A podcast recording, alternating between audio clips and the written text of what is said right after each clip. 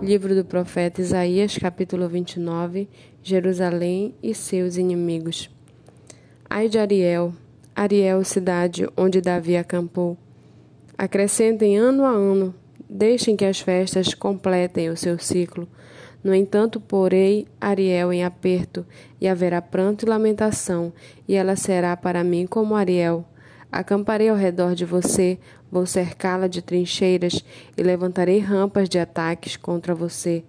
Então, lançada por terra, do chão você falará, e do pó sairá afogada a sua fala. A sua voz subirá da terra como se fosse a de um fantasma. A sua fala será como um cochicho vindo do pó.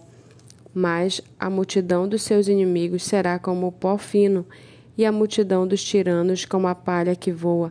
E isso acontecerá de repente, num instante. Do Senhor dos Exércitos vem o castigo, com trovões, com terremotos, grande estrondo, tufão de vento, tempestade e labaredas de um fogo devorador.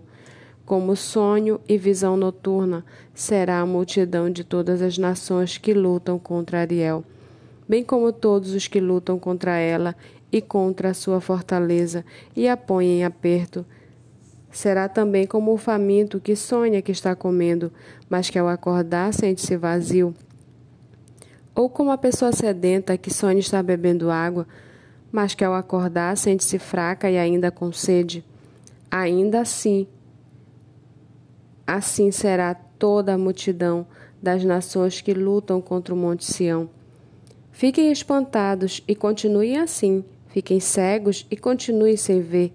Eles estão bêbados, mas não de vinho, andam cambaleando, mas não por causa da bebida forte.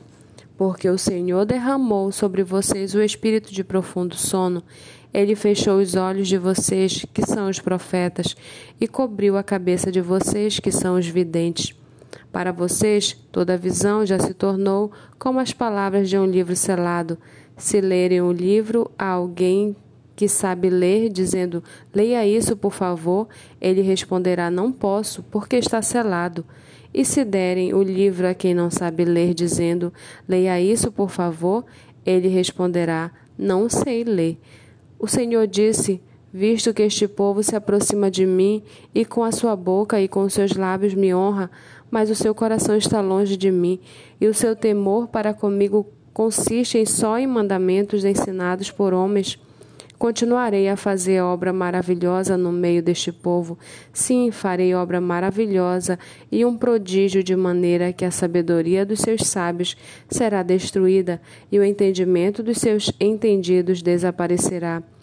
Ai dos que consomem Ai dos que escondem profundamente o seu propósito do Senhor, ai dos que fazem as suas próprias obras às escuras e dizem: Quem nos vê? Quem sabe o que estamos fazendo? Como vocês invertem as coisas? Será que o oleiro é igual ao barro? Pode a obra dizer ao seu artífice: Ele não me fez? Pode a coisa feita dizer ao seu oleiro: Ele não sabe nada? Não é fato que dentro de muito pouco tempo o Líbano se tornará pomar e o pomar será tido por bosque? Naquele dia os surdos ouvirão as palavras do livro, e os cegos, livres da escuridão e das trevas, as verão. Os mansos voltarão a se alegrar no Senhor, e os pobres do meio do povo exultarão no Santo de Israel, pois o tirano será reduzido a nada, o zombador já não existirá, e serão eliminados todos os que buscam o mal, os quais com uma palavra condenam o inocente põe armadilhas ao que repreende no litoral e sem motivo negam ao justo o seu direito. Portanto, a resposta da casa de Jacó, o Senhor que remiu Abraão, diz o seguinte: Jacó não será mais envergonhado, nem mais ficará pálido seu rosto, Pois quando ele e os seus filhos virem a obra das minhas mãos no meio deles, santificarão o meu nome, sim, santificarão o Santo de Jacó e temerão o Deus de Israel.